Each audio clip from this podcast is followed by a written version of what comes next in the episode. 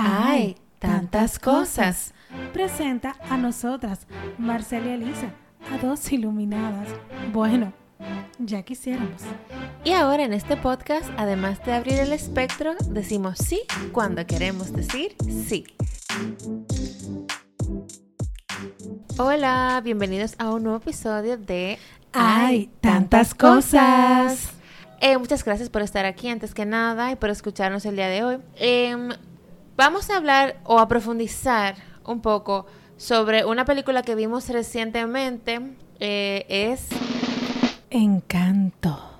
Bueno, está desde noviembre del año pasado, pero ha sido todo un encanto. Sí, em, las personas están maravilladas, principalmente los niños, con las canciones y que son buenas. A mí me Bueno, gustan. aquí no se habla de Bruno, ya superó al Let It Go, que yo no lo puedo creer. bueno, a mí me gustan mucho, no se habla de Bruno. Sí, pero que yo no puedo creer, porque el Let It Go nos dio mucho Let It Go. Sí, pero hay que evolucionar, hay que pasar de una No, cosa claro, a sí, otra. por supuesto. No estoy hablando de que, que- Sí, yo sé. sino en el sentido de que, wow, ¿en Ah, serio? ahora, ahora que falta, we don't talk about Bruno. We don't talk about Ahora que Bruno. falta, No. que te den con eso. Sí, Espérate sí. que tu, a que tu sobrinito le guste esa canción. Ay, sí, suerte, que- bueno, imagínate. Pero después, esta es la primera película de Disney inspirada en Colombia. Después es el éxito de Coco, que fue inspirada en México. Encanto narra la historia- de una familia que vive en una casa mágica en medio de una montaña en Colombia. La familia Madrigal. Pero comenz- ¿cómo, cómo comenzó que se vio forzada a dejar su pueblo por culpa de la, de la violencia. Y en la vida real, millones de colombianos han sufrido esta- una situación similar a esa película. Han sido desplazados forzosamente a causa del conflicto interno, entre ellos, entre guerrilleros, paramilitares, narcotraficantes y las Fuerzas Armadas del país, que comenzó hace más de 60 años. Tú sabes, como que, ¿what? Y de hecho, es de- eh, Colombia es el país con más desplazados internos en el mundo. O sea que ellas, las personas han tenido que mudar mucho por los- sus propios conflictos. Ya tú sabes. Pero nada, la magia de encanto ha bendecido a cada niño de la familia Madrigal con un regalo único. Pero vamos a comenzar desde el principio. Sí, sí, claro. Em, o sea, vemos en la película que en el- cuando comienza, que como tú dijiste, ellos tuvieron que irse de su casa huyendo de la guerra. En esta guerra fue hace, o sea, como que tiene un, un inicio un poco trágico, o sea, de dolor. Un poco, es súper trágico. Ajá. O sea, imagínate a alguien que le pase eso. Millas- lo más seguro mucha gente le ha pasado, pero em, una señora se queda viuda Con trillizos. con trillizos porque su esposo es asesinado por, por alguien.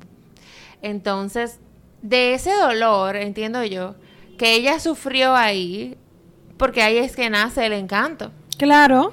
De ese dolor tan grande que ella se sentía, qué sé yo, desprotegida, sola, Está dentro de ese bosque, en esa selva. Em, entonces ahí nació el encanto y se creó lo que fue su casa, su casita, que así que ellos le dicen, y la magia. Y la vela le entrega el milagro. Bueno, ya todo el mundo sabe eso. Sí, Pero esta película es una ráfaga de reflexiones. Vamos a abrir vamos a abrir el espectro. espectro. Ese es el personaje de la abuela Alma, Marcel. Ella le asigna, si tú te pones a ver, ya que todo el mundo vio la película, no vamos a hacer spoiler, nada de eso, pero nada, vamos a comentar. Ella le asigna a cada persona su valor de acuerdo a la utilidad de sus dones. Y aunque apareciera una conducta normal, en realidad eso es una actitud narcisista, Marcel, si usted pone a ver. O sea, porque cada ella quiere como, em, ¿cómo se dice eso? Mm, Gobernar, manejar, tener el control, controlar. que se siga el linaje del encanto a través de los, o sea, de los encantos que cada miembro sigue, se recibe, perdón. Bueno, porque, o sea, al parecer, como entiendo yo, como que a través del tiempo ya vio que cada una, que cada persona de su familia iba a recibir ese don a cierta edad o ese encanto a cierta edad. Y ella vio que era bueno, que aportaba y que podía ayudar. Entonces, ella no quiso que eso se entiendo que ella no quiere que eso se perdiera y eso de una forma u otra como que la descarrió y sentía como miedo y presión de perderlo. Sí, porque como sabemos, la abuela perdió su hogar. Pero yo creo que todo entonces todo eso fue después de lo que le pasó a la niña, después de Mirabel, como ella no recibió el don, ahí la abuela fue que se friquió. Es que no se habla de Bruno, ella sabía. Bueno, exacto. Aquí O sea, no pero se eso habla fue- de Bruno. ella no lo quiso creer cuando Bruno No, le dijo. Porque ella entendía que si, si no se ve, Si yo no hablo de si no eso, se ve, o sea, ella cree que no, si no se ve, se va. Y la, realmente si tú no lo ves, no quiere decir que o ignorando el problema.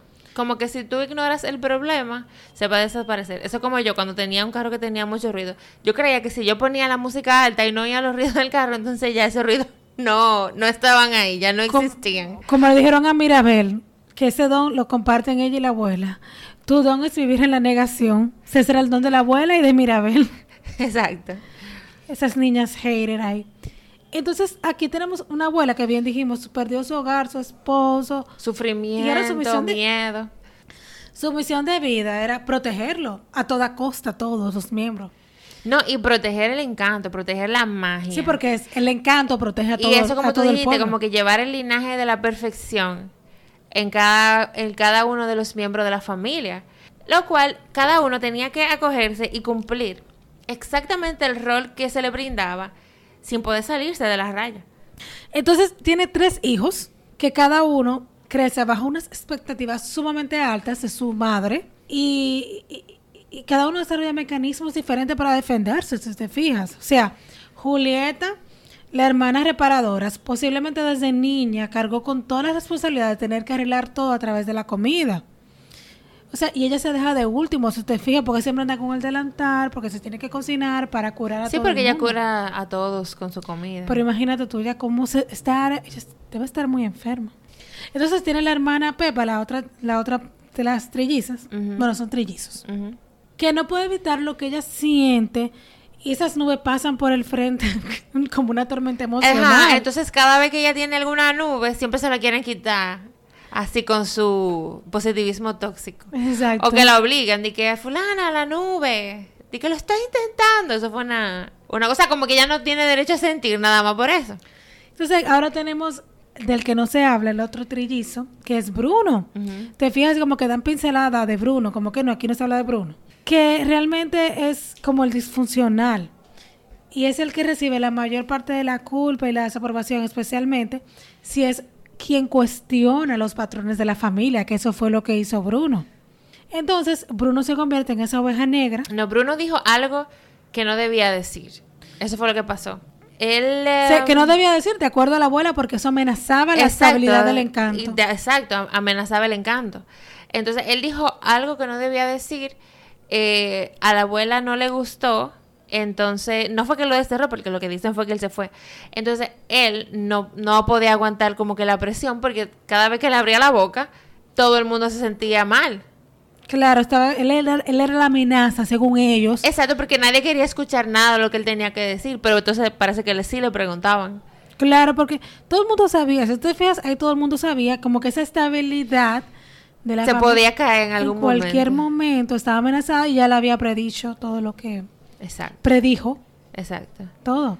Entonces ahí tenemos, la, o sea, la, está la abuela, los hijos, los, sus trillizos. Bruno aparentemente no tuvo hijos, No. entonces están los hijos de, de Isabela. No, perdón, está Isabela, Pepa. que, es la, que es la hija de... Están los hijos de Pepe y de Julieta. Ajá, los hijos de, de Julieta son eh, Luisa, Luisa, Mirabel e Isabela. Isabela. O sea, tu Mirabel es más pequeña, me parece. Sí, claro, porque ella fue la... La última. Entonces tenemos a también, se vuelve y se repite. Isabela, la perfecta, la que todo lo hace bien. O sea, y, y ese es una- un papel fuerte, Marcel. Sí, claro. Porque entonces, él, lo que yo digo es que... Se esfuerza un montón por conservar sus lugares favoritos de la familia. Y hace lo que no quiere. Y, y se ve forzada a tener que hacer lo que no quiere. Pero así también pasa con la otra hermana, que con Luisa. Ella tiene un rol diferente de Isabela, pero se ve muy forzada también a tener que llevar ese rol de fuerte. Porque no necesariamente todo el mundo tiene que ser fuerte en todo momento.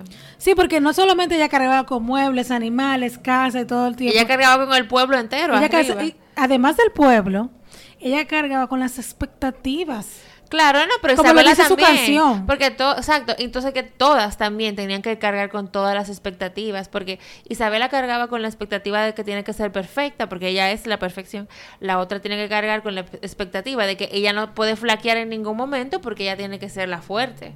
Ella no puede sentirse Como dice su no, puede, no canción. puede tener miedo, exacto. Como dice su canción, ¿quién soy yo si no puedo cargar con todo? O sea, ¿quién soy yo si no puedo cargar con todo? Sí, eso es lo que le han impuesto que ella es. Entonces dice, la imagen que yo infundo se cae en un segundo, dice ella. Creo que mi esfuerzo es nulo si no ayudo. O sea, ella no tenía derecho a decir que no. ¿Recuerdas la escena que ella va caminando por el pueblo cuando Mirabel le está preguntando por el que no se habla de Bruno? Que ella le dice, Luisa, arréglame la casa cargando pues, Burro. burro, de todo, de todo, de todo. Entonces, y cuando ella ya no puede más, se le va la fuerza, acaba en una explosión de emociones y se le va el poder porque ya no puede más. Exacto, porque es que esas expectativas ah, en ese momento ya les es- le estaba resultando insostenible. Sí, Porque sí. ya alcanzó como un límite, porque uno llega a un punto que ya tú alcanzas un límite, como eso como el punto de quiebre. Totalmente. Entonces, como Bruno no pudo resolver el tema de su de lo que él dijo que iba a pasar en la casa. No lo pudo comprender. No, no lo pudo resolver. Él lo pudo comprender, pero él no- su familia. Él no lo pudo comprender porque es que nadie lo comprendía. Sí, nadie pero él sabía. Porque fíjate cómo él se quedó cuidando la casita. Él se quedó. Sí, yo Él entiendo- sabía. O sea, ese es mi punto de vista. Él se quedó porque él ama a su familia, como quiera. Aunque su familia a él no lo, quer- lo querían, pero como que no, no negra. comprendido. Ajá. Él quería a su familia y él se quedó.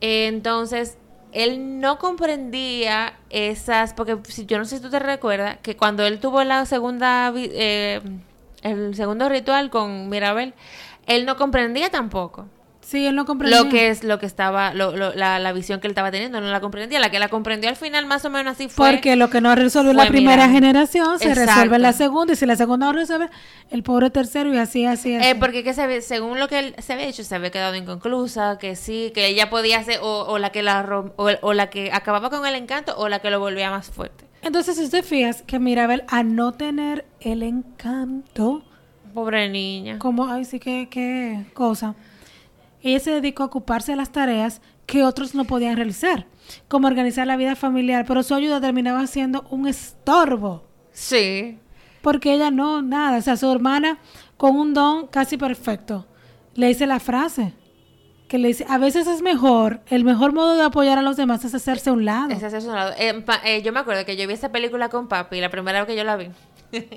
y papi dije pero esa abuela es muy mala esa abuela es la mala de la película papi Me lo estoy imaginando tu papá. Ajá. Entonces, otro punto también importante.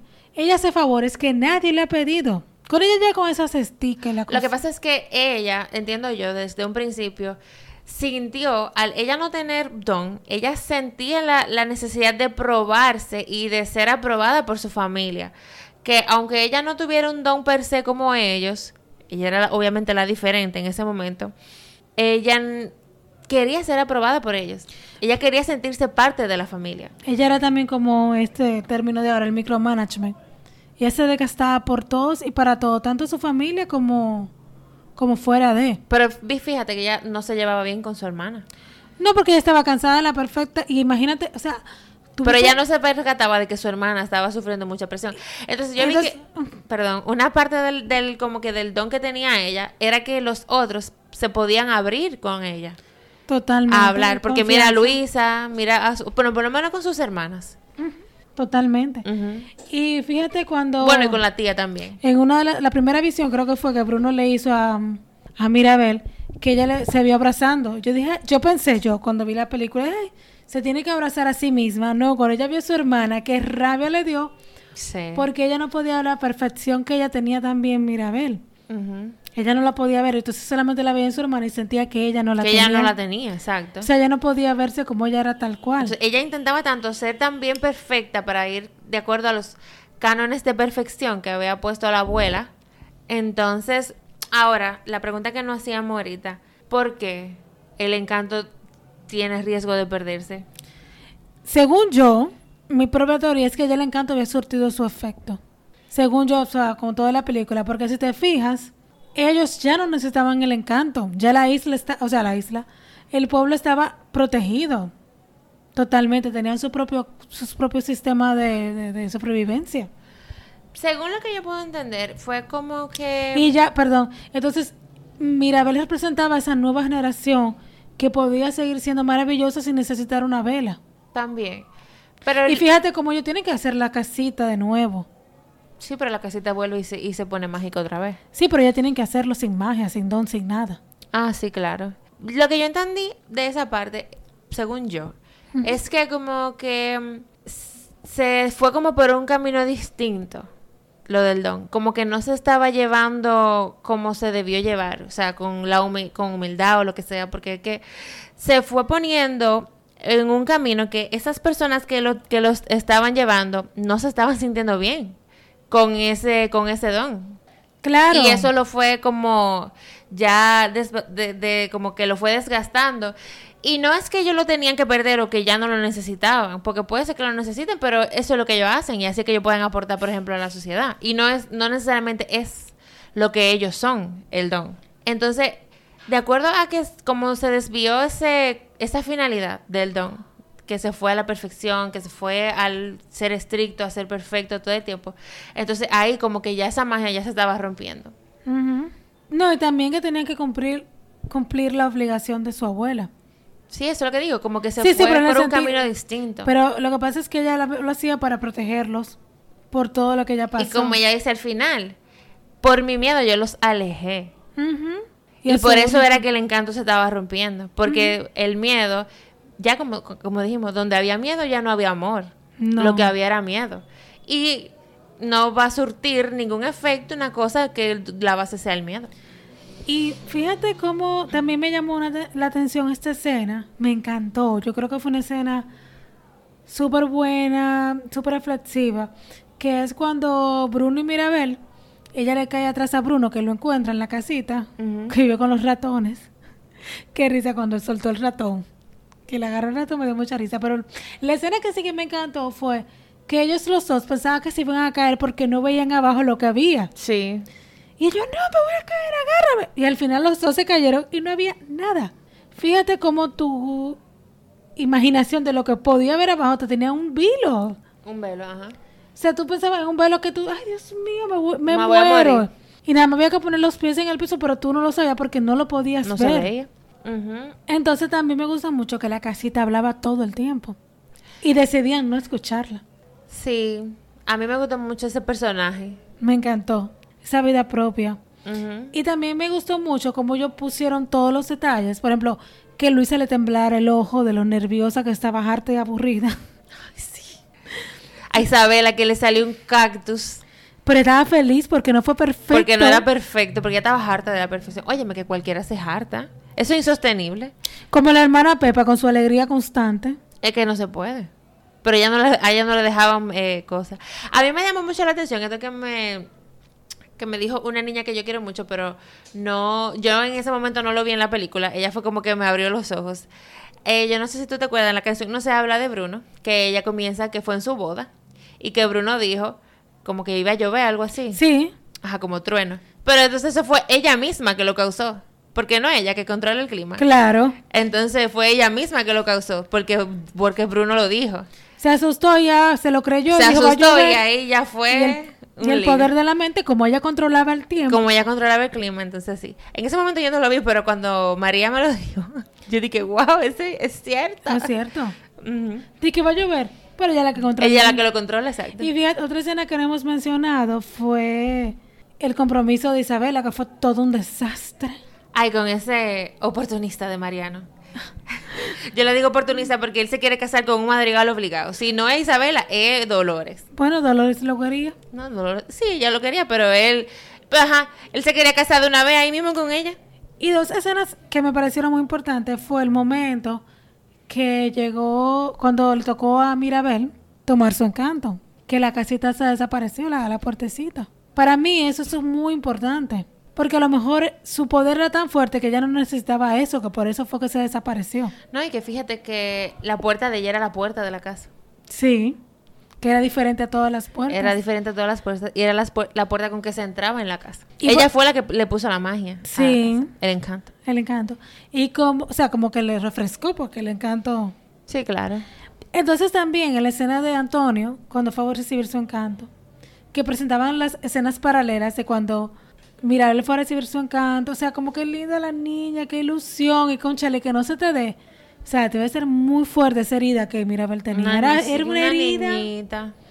Entonces, como mira Antonio estaba asustado, dijo, no, pero, o sea, lo que estábamos conversando anteriormente, antes de esto, de que, para mí, yo lo vi así, de que Antonio estaba tan asustado de que él tampoco le fuera a tocar don, porque la última que le tocó un don no se lo dieron, fue Mirabel, dijo, ay, Mirabel, acompaña, me dijo, bueno, yo no voy a pasar mi vergüenza solo, yo, me no voy lo- contigo, yo me voy contigo, yo no pasar esto solo, porque tú estabas solita. Yo no lo, yo no lo vi así. Yo, porque ellos se querían mucho. e Inclusive ellos dormían juntos. Sí, pero él tenía Porque que todavía no tenía, porque como él todavía no tenía habitación. Entonces, ellos dormían juntos y ellos se querían mucho. O sea, como que era su primito, su bebé, su cuchita. Entonces, él no quería caminar solo porque estaba nervioso. Pero yo no lo vi desde el punto de vista con que él se quería como... Como yo no, si a mí no me lo dan, yo no voy a ser el, yo no voy a ser el único que no se lo dieron. Ay, que Ahí va a una- estar también Mirabel. Fue una vergüenza que Mirabel pasó. Sí, la pobrecita, pero yo desde el punto de vista de Antonio, yo lo que entendí que él quería que ella la acompañara en- a, caminar por ahí. Porque ella la- porque él la quería mucho y porque él necesitaba apoyo, no no no por eso. No, por mí sí, porque dijo, esta fue la última. Yo, y si ella fue la primera, yo puedo ser el segundo. Como que lo vi así. Yo lo vi así. Y también como que ha sido datos, detalles interesantes de la película fueron los escenarios reales que hubo en la película. Por ejemplo, las conversaciones de, de, ah, de la abuela y Mirabel hacia el final de la película sucede en un río multicolor. Es un, ese fue un elemento bastante visual en la película que se ve, se ve hermoso. Y no sabía que ese río de verdad existe en, en Colombia, que se llama el Caño de los Cristales que es uno de los lugares más hermosos del país y está ubicado en el departamento del Meta. O sea que aquí se está yendo tanto a Colombia que hay que ir para allá.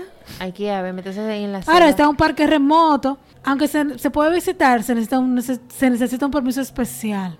Y también me, me llamó la atención el dato de, de madrigal, que qué significa madrigal.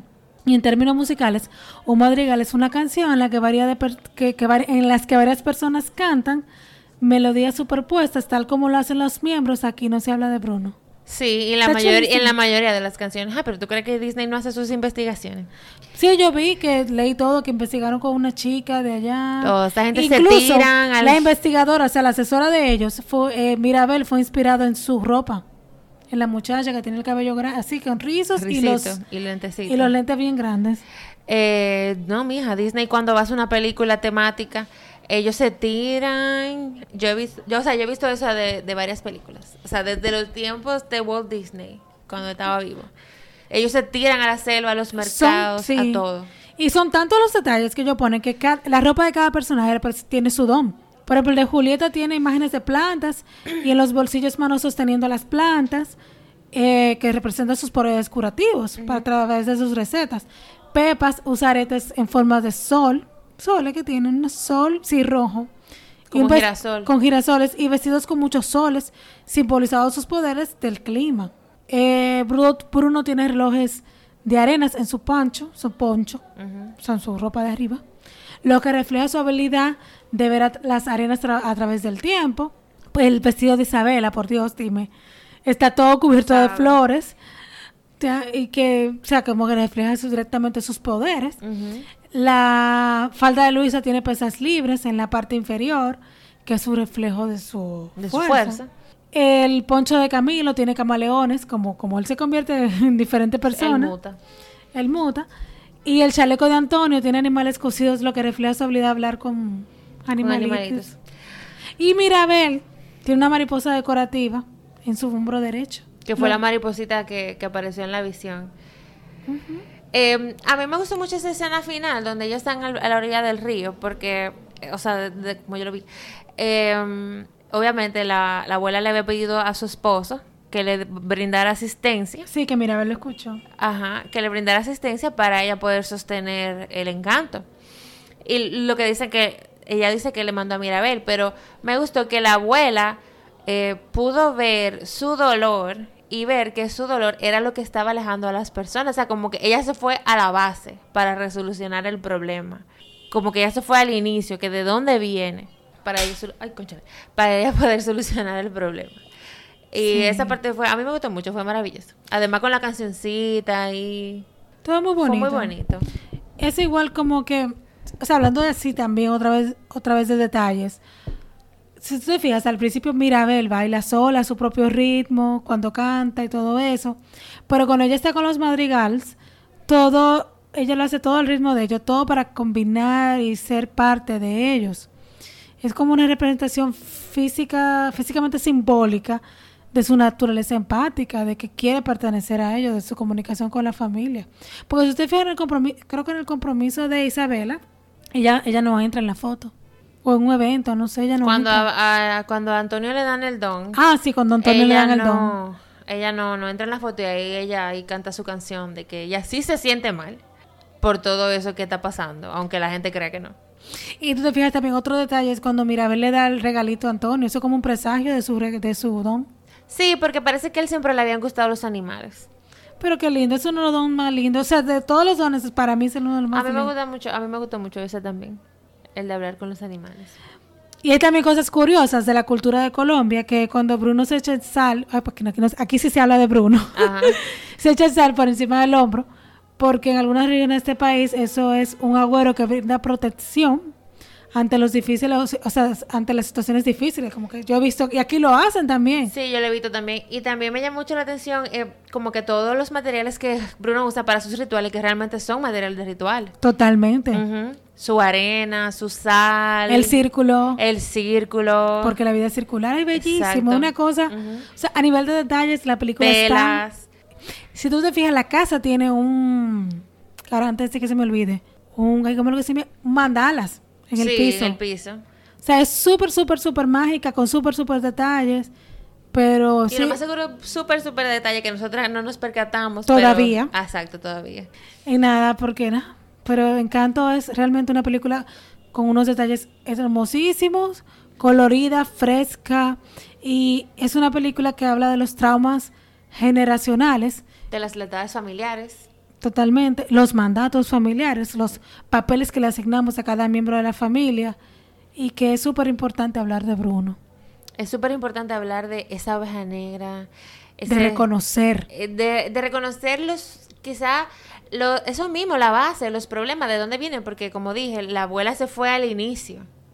A de dónde venía su miedo, de dónde venía su dolor. Ella se fue al inicio para poder solucionarlo. Y, y es así, las cosas cuando se esconden, lo que se hace que se da, se hacen más grandes. Lo que no se ve, señores, no se va. Exacto. Lo que no sale, se queda. Bueno, ni nada, yo creo que con eso lo dejamos por hoy, Marcel. Sí, le dimos ahí bastante de qué hablar. Si te gustó nuestro análisis, puedes ver la película a lo mejor con otros detalles y disfrutarlo y verlo. Y nos puedes escribir por nuestras redes Claro. ¿Qué te pareció? Y si hubo algún detalle que no te gustó, estamos abiertas. Y nada, gracias por escucharnos. Estuvieron con ustedes Marcel de León y Elisa Espinal. Chao. Chao.